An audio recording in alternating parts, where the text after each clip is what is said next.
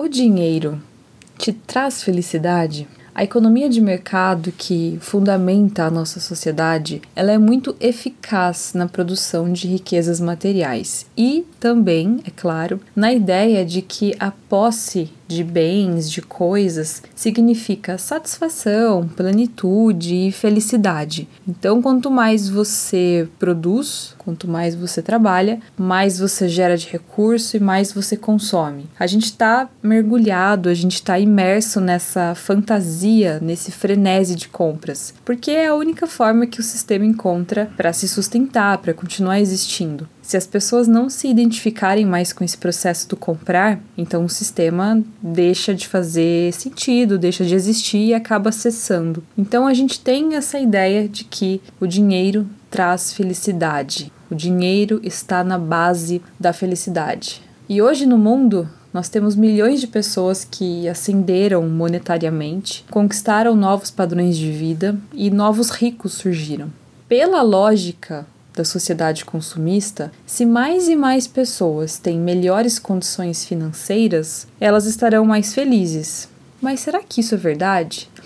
Ter bens e ter coisas significa felicidade, e quanto mais eu tenho, mais feliz eu sou. Diversos estudos sociais e antropológicos que foram feitos em países como Estados Unidos e Grã-Bretanha revelaram que o aumento do padrão de vida da maioria dos seus habitantes nos últimos 30 anos foi acompanhada por um ligeiro declínio na percepção subjetiva de bem-estar. A gente podia parar por aqui, a gente já teria respondido né, o nosso podcast. Mas aguentem, tem mais. Tem mais um pouco aqui de pesquisa. O sociólogo inglês Richard Layard foi mais preciso ainda nos estudos que ele propôs. Ele estudou diversos países, né? Então, uma pesquisa de âmbito multinacional, e ele concluiu que os índices de satisfação vital, ou seja, os índices de satisfação com a vida, cresciam significativamente com o aumento do PIB de uma nação, do produto interno bruto. No entanto, essa satisfação, esse crescimento na satisfação, ele só era claramente observado até o ponto em que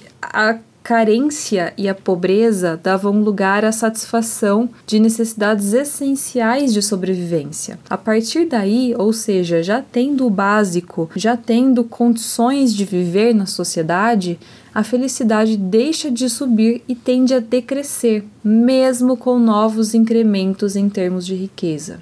É, essa frase muito impactante para mim e me traz o conceito de que nós, seres humanos, tendo o suficiente, estamos bem o suficiente. Estamos felizes o suficiente. Não precisamos de muito mais para encontrarmos a felicidade. Portanto, aumentar a renda das pessoas não implica torná-las mais felizes. Não implica que elas ficarão tão felizes quanto maior o seu patrimônio, quanto mais recursos possuírem e quanto maior o seu poder aquisitivo. Tendo satisfeitas as suas necessidades básicas, o resto acaba sendo supérfluo. Pensem nisso. E é exatamente por isso, meus amigos, que da próxima vez que vocês ouvirem alguém dizer para vocês que o dinheiro não compra felicidade, mas ele manda buscar, você fala assim: você tem aí três minutos para ouvir o podcast da Debs? é isso. Beijo.